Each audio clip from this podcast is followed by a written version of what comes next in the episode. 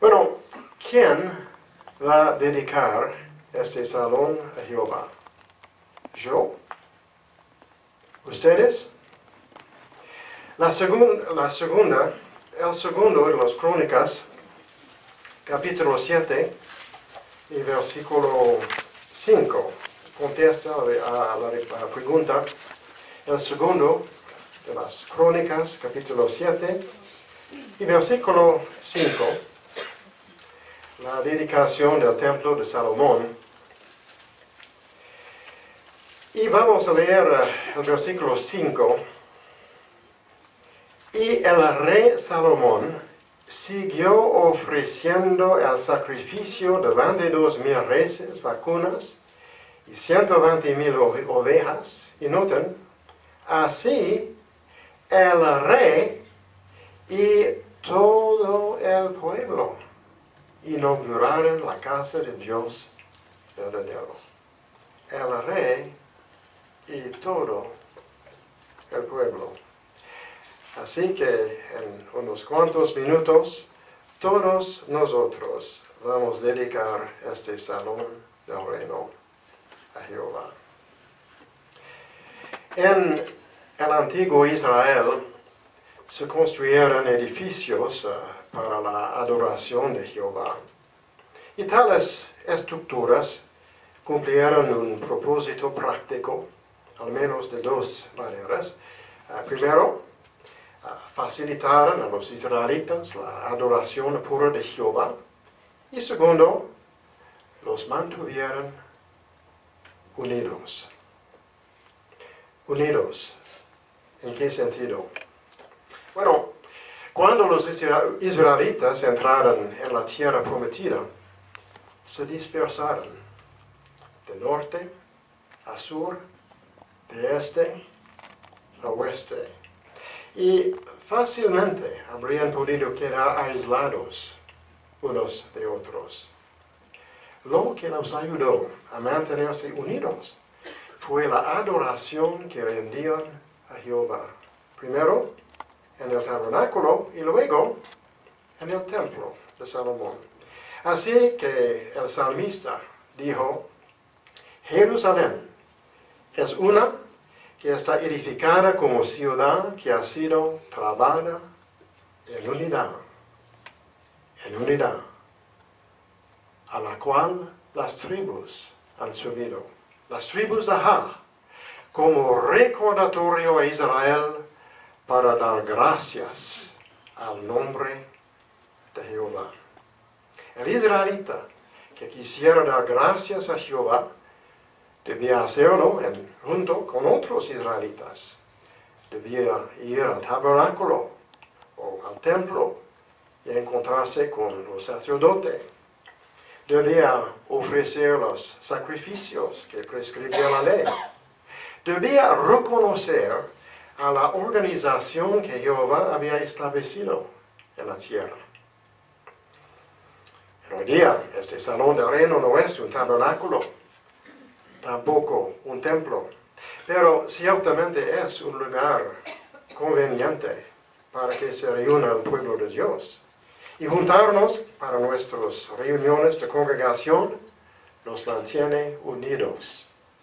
Es bueno recordar que Jehová tiene una organización a la que debemos reconocer como tal. El tabernáculo fue el centro de la adoración pura en Israel durante 500 años. Fue una estructura temporal, pero muy práctica, muy útil. Más tarde, el tabernáculo fue reemplazado por el templo, que debía ser permanente. Pero el templo se utilizó durante 400 años más. El tabernáculo, 500 años, temporal. El templo, 400 años más, supuestamente permanente. ¿Por qué razón? Es claro que el templo era muy hermoso, bien construido, Pero desde el punto de vista de Jehová, y aquí un punto clave del discurso, hermanos, desde el punto de vista de Jehová, la verdadera belleza del templo no residía en el oro o la plata, sino en la espiritualidad de los hombres y las mujeres que adoraban allí. Y los israelitas no eran espiritualmente hermosos. La verdadera belleza de este salón del reino no reside en estas paredes, sino en la espiritualidad de los precursores y los publicadores que adoran aquí. Ustedes, hermanos, hermanas, ustedes son la verdadera gloria de este salón terreno. Regresando a Jerusalén. Jerusalén fue destruida, los israelitas fueron llevados cautivos a Babilonia, donde estuvieron 70 años. Finalmente, Babilonia fue conquistada por Ciro el Grande, quien ordenó al pueblo de Dios que regresara a Jerusalén, reconstruyera el templo y restableciera el culto puro de Jehová. 50 mil hombres, mujeres y niños respondieron la llamada. Tenían que afrontar varios desafíos. No era fácil. Primero, eran pocos en número. Y, como hemos visto, algunos residentes del lugar se oponían a la reconstrucción. Ahora bien, ¿quién estaba detrás de la oposición? ¿Los humanos? ¿Los hombres? ¿Los vecinos? Zacarías, capítulo 3, versículo 1. Zacarías, capítulo 3, versículo 1. 1.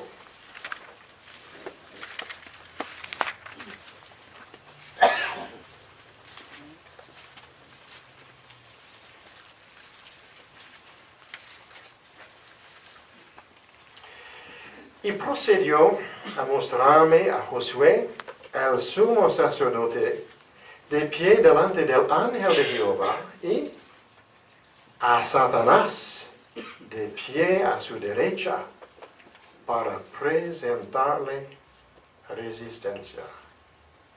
Hermanos, cada vez que encontramos con oposición, debemos recordarnos de que Satanás está detrás de esa. El pueblo se desanimó, como lo hemos visto esta tarde, llegó a la conclusión de que lo que se proponían hacer, reconstruir el templo, no se conformaba con la voluntad de Jehová. ¿Por qué? Porque estaba un poco difícil. En consecuencia, comenzaron a ocuparse en sus propios asuntos, construir casas, decorarlas, montar negocios, vivir una vida más normal. Cuidado, esto no debe llevarnos a pensar que uh, el pueblo carecía uh, con completo de fe en Jehová. Debieron de haber tenido fe para salir de Babilonia e irse a Jerusalén. Pero necesitaban estímulo para reajustar el orden de los asuntos de la vida. ¿Cómo los estimuló Jehová? Les envió un profeta que les hablaría sin rodeos, el profeta Ageo. ¿Qué les dijo Ageo? Vayamos a la Biblia y leamos um, Ageo, capítulo 1.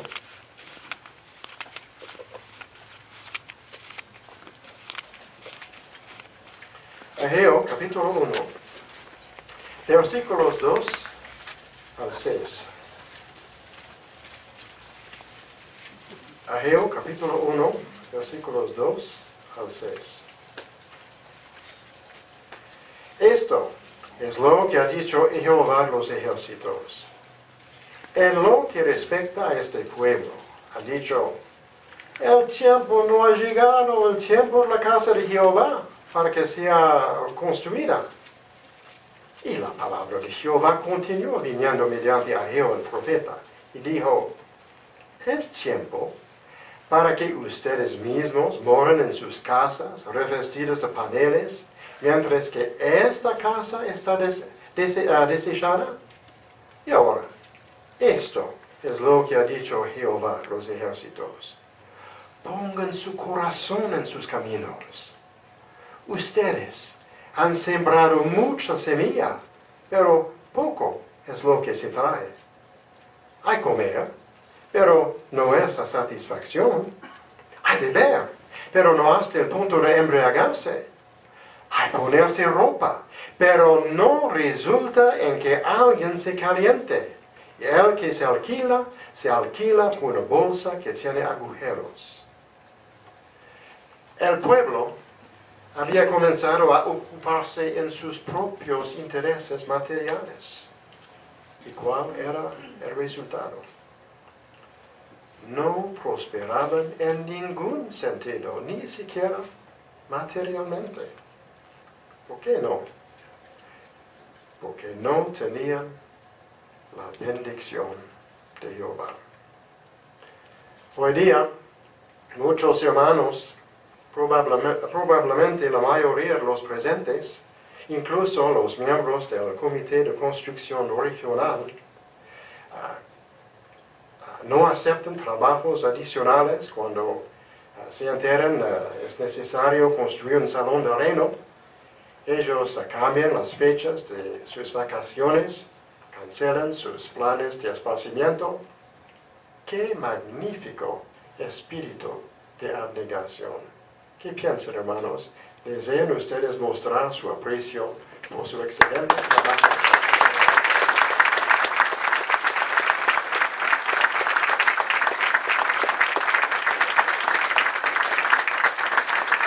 A pesar de todo, estos hermanos no padecen en ningún sentido, ni en sentido económico, a causa de los sacrificios que hacen porque Jehová se encarga de que consiga lo que es, lo que es necesario. En cuanto a los proyectos de construcción, hasta las personas maduras pueden desanimarse. Hasta los miembros del comité de construcción pueden desanimarse, porque se necesita el apoyo de cada miembro de la congregación. Noten lo que leemos en Ageo, capítulo 1, versículo 14. Y vamos a ver que hasta las personas maduras pueden desanimarse. Ageo capítulo 1, versículo 14. Y Jehová procedió a despertar el espíritu de Zorobabel, hijo de Sealtiel, el gobernador de Judá, y el espíritu de Josué, hijo de Josadac, el sumo sacerdote, y el espíritu de todos los restantes del pueblo. Y ellos empezaron a entrar y a hacer la obra en la casa de Jehová los ejércitos, su Dios. Hasta el sumo sacerdote, hasta el gobernador se desanimaron, pero se han reanimado gracias al encomio que dio a Jehová. Regresando de nuevo a Babilonia, vamos a hacer una pregunta muy importante. El segundo punto clave del discurso. Los israelitas habían pasado unos 70 años en Babilonia sin tener un templo. ¿Por qué quería Jehová ahora que se reedifica el templo. Porque durante unos 70 años no hubo templo. Porque Jehová veía algo que los judíos no percibían. ¿Qué ha visto Jehová? Ageo, capítulo 2, versículos 6 y 7. Ageo, capítulo 2, 6 y 7. Porque esto es lo que ha dicho Jehová los ejércitos. Todavía una vez, es poco tiempo, y voy a mecer los cielos y la tierra y el mar y el suelo seco, y ciertamente meceré todas las naciones, y noten, y las cosas deseables de todas las naciones tienen que entrar, y ciertamente llenaré de gloria esta casa, ha dicho Jehová de los ejércitos. Así que Jehová deseaba que se prepararan para un gran, gran aumento. ¿Qué tan grande sería dicho aumento? Grande, grande. Leemos en la Biblia Zacarías capítulo 8, versículo 23.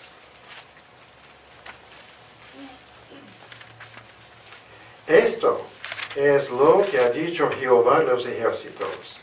En aquellos días sucederá que diez hombres de todos los lenguajes las naciones hacerán si realmente hacerán la falda de un hombre que sea judío y dirán, ciertamente iremos con ustedes porque hemos oído que Dios está con ustedes. Diez hombres, un judío. Cada judío, diez estudios bíblicos. Qué gran aumento. Jehová llenaría la casa, no de oro ni de plata, sino de una muchedumbre de hombres y mujeres deseables, hermosas, que lo adorarían con sinceridad.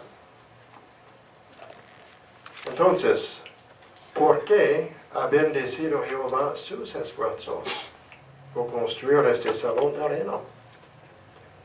¿Será que ve algo que ustedes no perciben?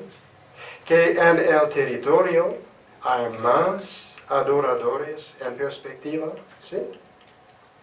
No importa lo que ha visto los años atrás, los territorios cambian, la gente cambia. Jehová ha permitido que se construyera este salón de reino por una buena razón. ¿Quién sabe? Lo que está sucediendo en su territorio, incluso en este momento. Ayer, en la predicación, hemos visitado un negocio. Y hubo un empleado, un hombre bastante joven, 30 años de edad. Y hemos empezado a predicar, discutir con el Señor. Y uh, de repente empezó a llorar. Su esposa, sus niños lo dejaron. Estaba muy triste. Y la pregunta que le preocupa mucho, mucho estaba, ¿por qué permite Dios tales cosas? ¿Y cómo va a reparar Dios el daño de todo eso? Hemos empezado un estudio bíblico con él. ¿Quién sabe en este momento lo que está sucediendo en su territorio?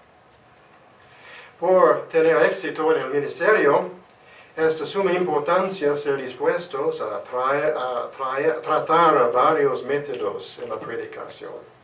Como lo demuestra el relato que se encuentra en Juan, capítulo 21, Juan capítulo 21, versículos 2 al 6. Es un relato muy interesante. Juan capítulo 21, versículos 2 al 6. Estaban juntos Simón Pedro y Tomás, que se llamaba el gemelo, y Natanael de Caná de Galilea, y los hijos de Zebedeo, y otros dos de sus discípulos. Simón Pedro les dijo, voy a pescar. Ellos le dijeron, vamos también nosotros contigo. Salieron y subieron a la barca, mas durante aquella noche no pescaron nada. Sin embargo, justamente cuando estaba amaneciendo, Jesús estuvo de pie en la playa, pero los discípulos, por supuesto, no discernieron que era Jesús. Entonces Jesús les dijo, niñitos, no tienen nada de comer, ¿verdad? Le contestaron, no. Él les dijo, echen la red al lado derecho de la barca y hallarán. Entonces la echaron, pero ya no podían sacarla a causa de la multitud de peces. Los apóstoles no sabían que hablaban de Jesús. Tampoco si este extraño era pescador profesional. Además, ¿qué diferencia hay entre la derecha y el izquierdo de una barca? A pesar de todo, aceptaron el consejo de Jesús y echaron la red al lado derecho.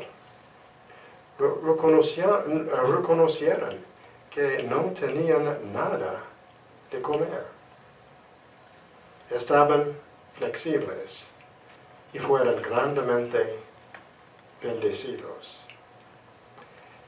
A veces podemos leer sugerencias en el ministerio del reino y decirnos, oh, eso bien eh, puede funcionar en Nueva York, pero no aquí. Los hermanos en Brooklyn, ah, estos hermanos, estos extraños, no comprenden nuestras circunstancias aquí. Ah, yo conozco muy bien las aguas aquí. Estoy pescador profesional. ¿Cuántos estudios bíblicos tiene? Niñitos, ¿no tienen nada de comer? Acepten los consejos. Es cierto que si los hermanos en Brooklyn no siempre comprenden sus circunstancias, Jehová sí las comprende. Y en la realidad es Jehová y no los hermanos de Brooklyn que dirige la pesca espiritual hoy en día. ¿Qué indica Salmo 32, versículo 8?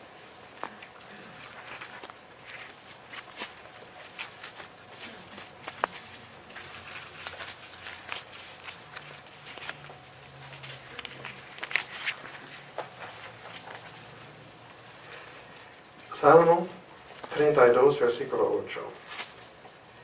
Te haré tener perspicacia y te instruiré en el camino en que debes ir.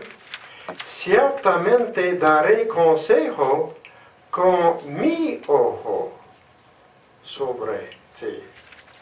Los ojos de Jehová están en todas las partes de la tierra.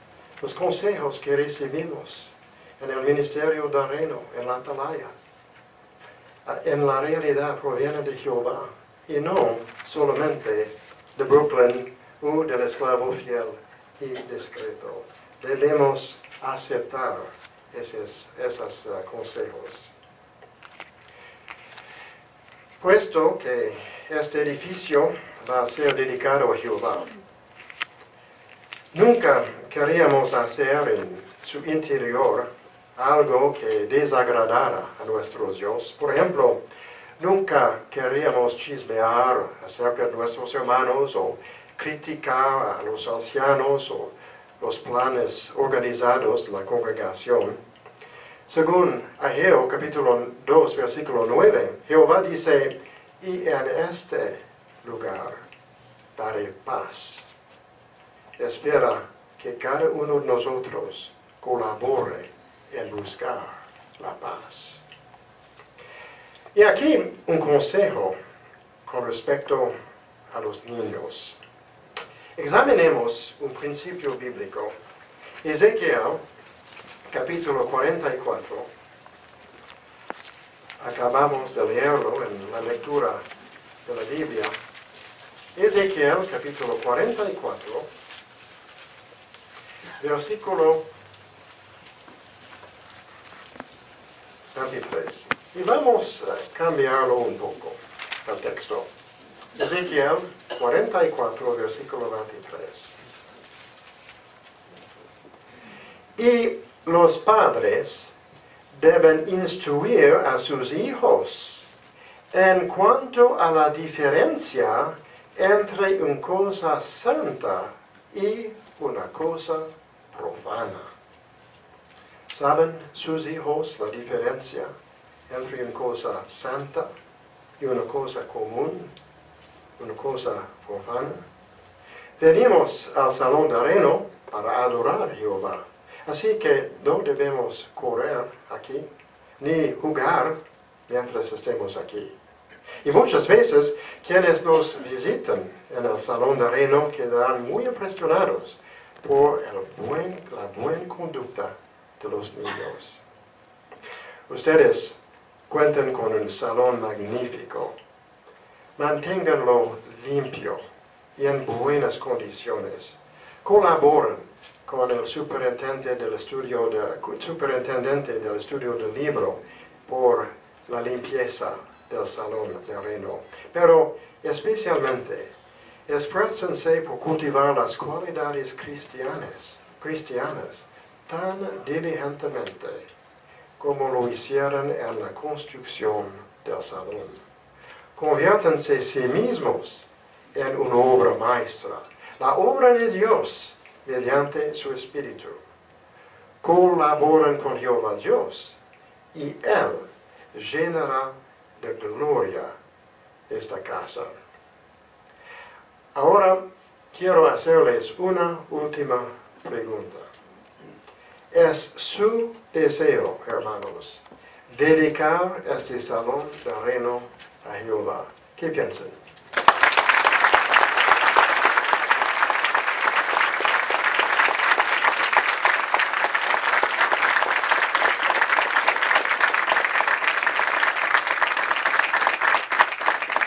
Puesto que es su deseo, el hermano Rogers va a representarles en oración a Jehová.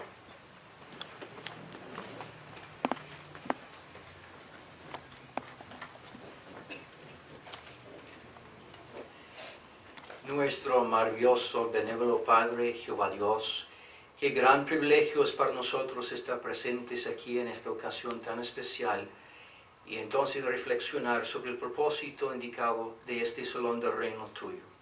Porque reconocemos que en verdad pertenece a ti y ningún ser humano sobre la superficie de la tierra es dueño de este edificio. Es algo que te lo dedicamos. Es un gran privilegio, Jehová, de servirte así como conocerte en este tiempo actual y ser parte de tu pueblo, utilizar edificios así como este, algo que podemos usar para adorarte, glorificarte, alabarte, es para nosotros un privilegio inestimable. Este salón de reino ya ha llegado a ser para nosotros un lugar donde podemos alabar tu santo nombre, un centro de educación bíblica, una, oasis espiritual en medio de este mundo desprovisto de luz y desprovisto de agua espiritual.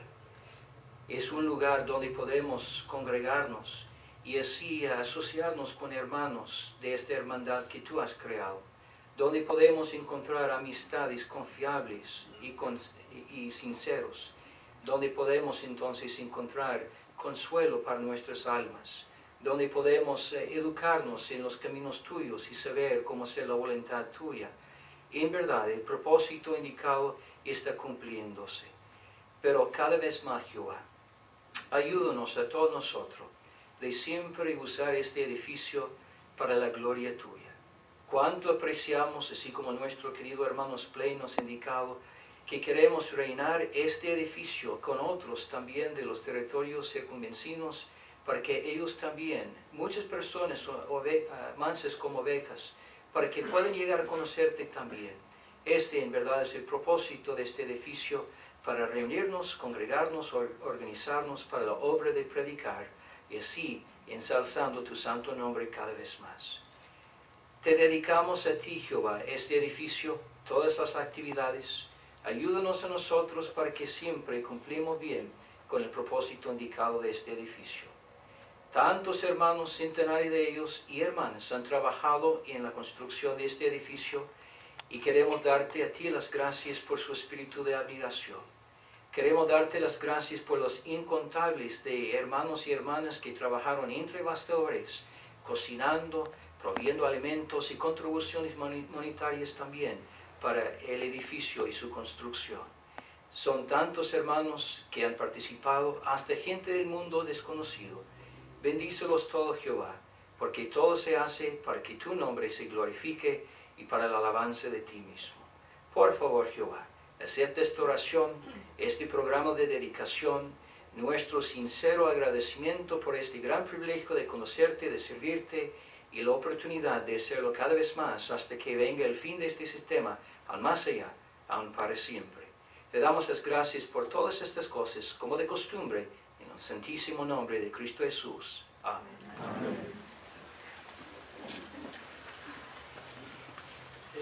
Esta casa está dedicada a la gloria de Jehová.